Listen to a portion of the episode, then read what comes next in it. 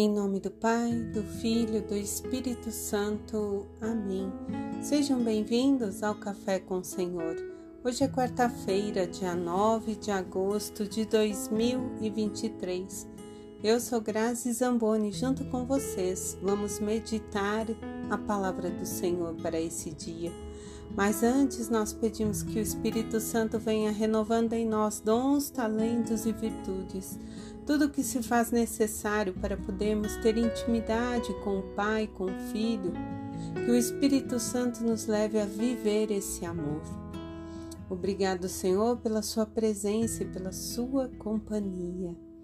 Meus irmãos, hoje a igreja celebra o dia de Santa Edith Stein, Santa Teresa Benedita da Cruz. A história dela, né, ela que nasceu na Polônia no ano de 1891, filha de um casal judeu.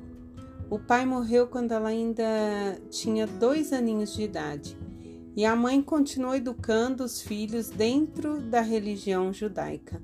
Na adolescência, ela se afastou totalmente de Deus, dos costumes, e mais tarde ela se dedicou aos estudos, a, a Universidade de Filosofia. E entre a fé e a ciência, a sua conversão aconteceu no ano de 1921, quando ela leu é, a autobiografia de Teresa d'Ávila. E ela leu essa autobiografia, meus irmãos, em uma noite. E diz ela que quando fechou o livro, ela tinha encontrado a verdade então pediu para receber o batismo, foi crismada no ano seguinte, contra a vontade do seu, da sua mãe, mas nunca renegou suas raízes judaicas. Usou seus dons acadêmicos para servir a Deus, tornou-se uma professora e irmã carmelita. Em 934 mudou seu nome para Teresa Benedita da cruz. Ela foi perseguida por nazistas alemães e por isso foi transferida para o Carmelo, na Holanda, juntamente com a sua irmã, que também foi batizada na Igreja Católica e prestava serviço no mesmo convento. Edith morreu em 1942, juntamente com Rosa, nas câmeras de gás. Depois seu corpo foi queimado e ela foi canonizada em 1998 pelo Papa São João Paulo II. Nós vemos né, que ela não negou ser uma filha de judeu, foi condenada à morte por amor também a Cristo, né? A não negar as suas origens, a não negar a sua religião. Que nós também possamos refletir e ver até onde nós conseguimos professar a nossa fé. E meus irmãos, diante dessa, desse testemunho tão lindo, né, dessa santa, hoje a palavra lá de Números, no capítulo 13, eu li o capítulo todo para contextualizar, mais um pouco do capítulo 14, e nós vemos que o Senhor fala com Moisés para enviar homens à terra de Canaã.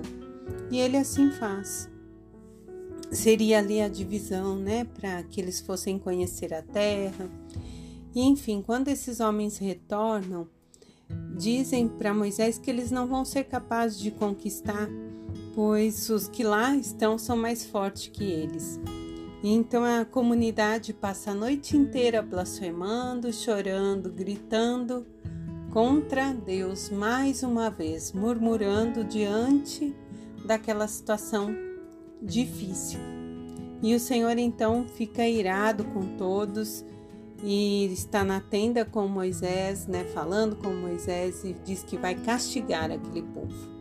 Moisés sempre intercedendo, pedindo que a ira de Deus é, se acalme, né, para que ele tenha compaixão.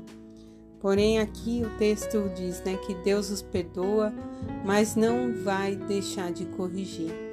E Deus diz para Moisés que eles não vão entrar na terra prometida, que vão morrer, né, que vão viver ali 40 anos. Então nós vamos ter o exílio da Babilônia, vamos ter muitos acontecimentos nessa trajetória de chegar à terra prometida. Mas o que fica claro para nós é que diante da dificuldade, aquele povo não consegue ser temente. Eles ficam com o coração sempre cheio de mágoa, blasfemam contra o Criador, contra Deus. Então, como salmista, eu te convido nós hoje aclamamos ao Senhor, porque a nossa realidade muitas vezes se parece com a desse povo. Nós estamos vivendo né, um, um tempo, outro dia eu partilhava com uma amiga, da dificuldade de se criar os filhos novinhos, né? Eu já tenho neto e às vezes a gente não sabe nem como conversar. Mas diante da nossa fé, nós temos que seguir o que está nos ensinamentos. Nós não excluímos ninguém, nós acolhemos a todos, mas nós não podemos negar a verdade que a palavra nos traz. E a verdade muitas vezes ela é dura. Muitas vezes ela está na contramão desse tempo que tudo pode, que tudo é permitido, que a felicidade é a qualquer preço e na verdade não é. Nós temos que pôr a qualquer preço a nossa salvação. Então clamemos ao Senhor como salmista no 105: Lembrai-vos de nós, ó Senhor, segundo o amor para com vosso povo. Só o amor de Deus é capaz de se lembrar de nós, porque se hoje Ele orar pelas nossas misérias, com certeza também estaríamos condenados, como aconteceu com Sodoma, como com Gomorra e com esse povo que não chegou a conhecer a terra prometida.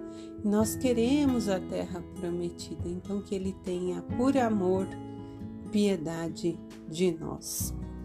E o Evangelho hoje de São Mateus, no capítulo 15, do 21 ao 28, um evangelho conhecido, Jesus se retirou da região de Tiro e Sidônia quando uma mulher cananeia veio gritando: Senhor, filho de Davi, tem piedade de mim. A minha filha está terrivelmente atormentada pelo demônio. Jesus, porém, não lhe deu resposta alguma, mas os discípulos mandavam que ela fosse embora. E Jesus então diz: Eu fui enviado somente para ovelhas perdidas da casa de Israel. Ele faz uma uma resposta onde os discípulos ficam pensativos. E aquela mulher se ajoelha diante dele e diz: Senhor, ajuda-me. E Jesus diz: Não fica bem eu tirar o pão dos filhos para jogá-los aos cachorrinhos. É um, né, uma parábola, um termo que ele usou.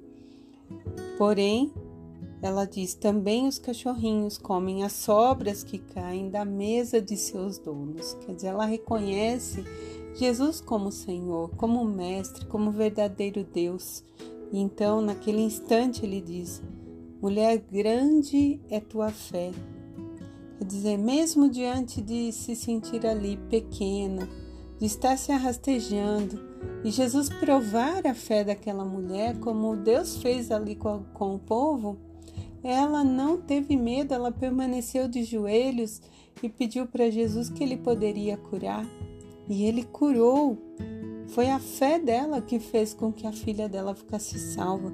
E essa palavra hoje ela é clara. Nada nos pode impedir de chegar a Jesus. Se nada pode me impedir, não impede a ninguém. Todos, independente da raça, da cor, da cultura, o amor e a misericórdia sempre vão estar em primeiro lugar. Aquela mulher superou preconceitos e barreiras para se aproximar de Jesus. Então não tenhamos medo de nos aproximar. E eu digo isso para todos, não importa, se aproximem de Jesus. Ele é o vinho novo, ele é a água viva que nos transforma, que nos faz é, para a eternidade, que possamos mergulhar nele e permanecer. O Senhor nos abençoe. Em nome do Pai, do Filho, do Espírito Santo. Amém.